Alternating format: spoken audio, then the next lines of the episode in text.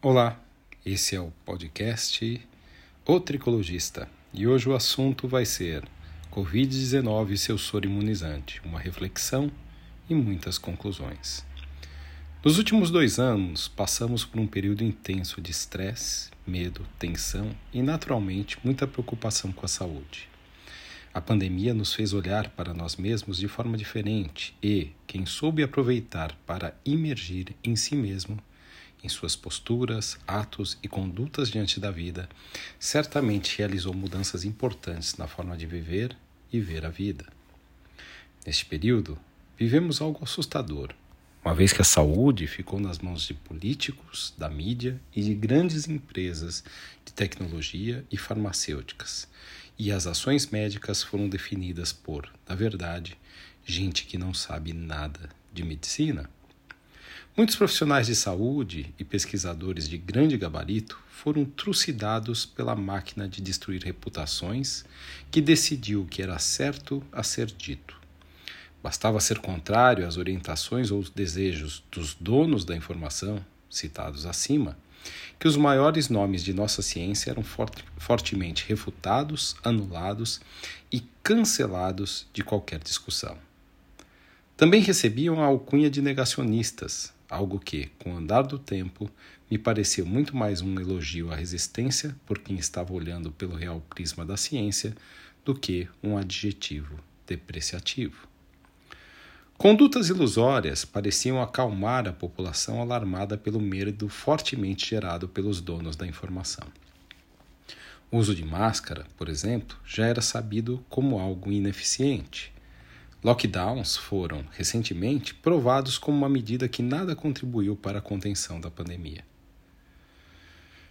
A intransigência de políticos somada à catequese da mídia mainstream, responsável por fomentar o pânico geral, manteve as pessoas com a cara coberta e trancados em casa, promovendo uma redução da saúde geral da população e dando as condições psicoemocionais que exigirão cuidados nas próximas décadas.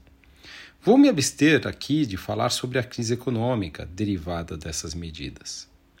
Medicamentos que poderiam ajudar, ainda que não salvassem a todos, foram politizados e demonizados, parte por terem sido politizados, parte por não atenderem aos anseios que os donos da informação tinham como propósito durante a pandemia.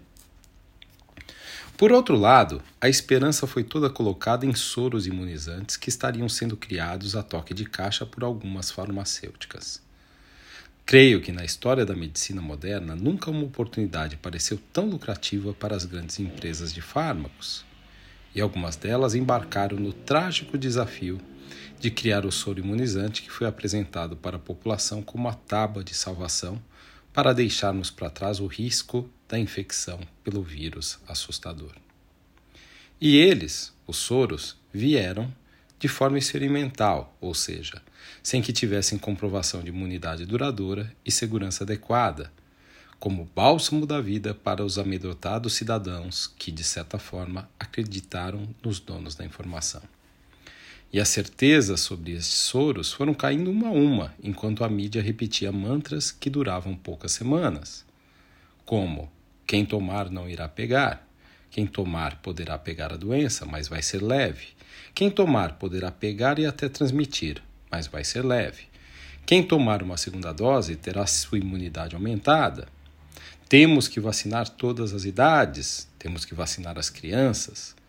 Com uma terceira dose, teremos uma imunidade realmente eficiente. Pessoas que tomam vacinas diferentes promovem imunização mais competente ou têm imunização mais competente. Achamos melhor que a população tome uma quarta dose e nós acreditamos que até uma quinta dose será necessária. Todos esses mantras que escutamos nos últimos dois anos, quem sabe sobre a vacina no último ano. O resultado é que nunca em nossa história a população foi imunizada tantas vezes com soro experimental.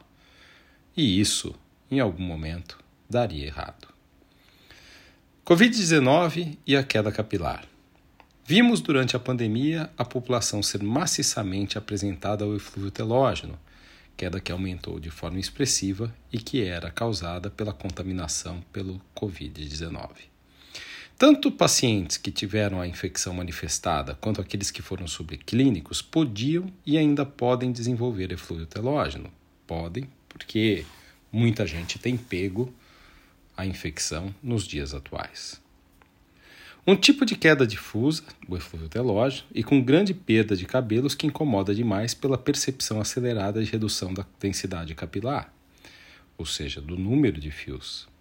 Por sorte, é transitória e com capacidade de remissão espontânea após alguns meses, ainda que seja possível tratamento para ajudar na recuperação, e na grande maioria das vezes, o paciente não quer ficar sem fazer nada, ele quer ser ajudado, ele precisa de uma colaboração. Em alguns casos, outras doenças dos cabelos e do couro cabeludo surgiram ou se agravaram após a infecção. Foram os casos de alopecias androgenéticas, alopecias areatas, cicatriciais e até mesmo dermatites e psoríase. Talvez a doença em si, provocando inflamação sistêmica ou a tensão emocional provocada pela infecção, gerando ainda mais medo e estresse nos pacientes, tenha sido a razão de vermos aumentar de forma tão absurda os casos capilares o soro da Covid-19 e seus efeitos. Os efeitos dos imunizantes que nos foram oferecidos, em parte, podem ter sido responsáveis pela redução dos contaminados e até mesmo dos casos graves. Mas a imunização de rebanho, algo natural durante períodos de epidemias e que foi demonizada pelos donos da informação, certamente teve um papel fundamental nessa redução de risco e casos.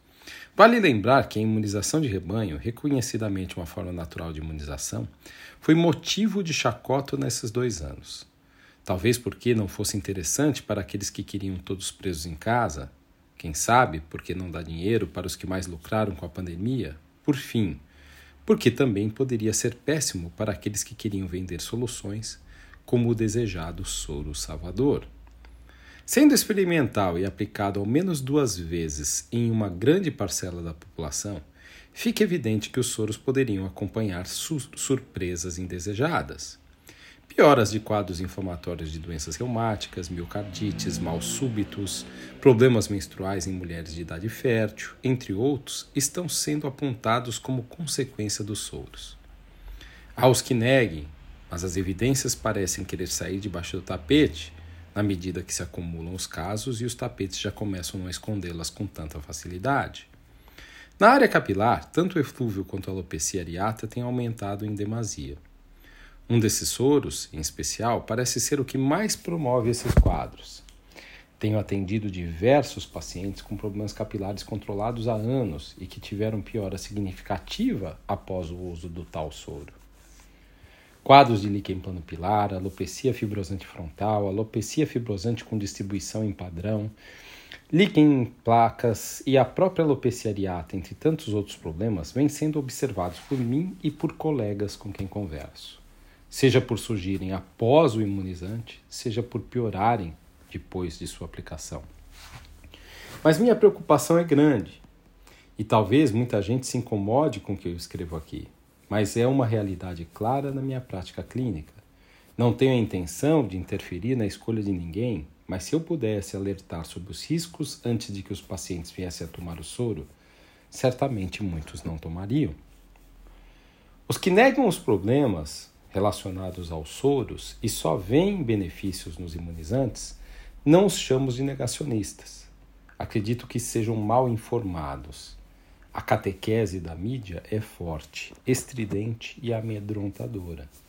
Só será salvo quem tomar até a última dose que eles, os donos da informação, ou seriam os donos do dinheiro, ou talvez os donos do mundo, decidirem que devemos tomar. Que as pessoas possam tirar a venda dos olhos logo e que a medicina, a medicina de verdade, volte ao protagonismo. Se por sobrepondo aos políticos, à mídia e às empresas que querem ditar a nova verdade. Que, as grandes, que os grandes pesquisadores, aqueles que por todo o tempo quiseram trazer informação confiável, possam voltar a falar alto e claro. Mas, sobretudo, que as pessoas, as que mais ganham com conhecimento dos riscos e benefícios de todo e qualquer medicamento ou procedimento de saúde, possam ter os olhos para ver e os ouvidos para escutar o que esses mensageiros trazem como realidade.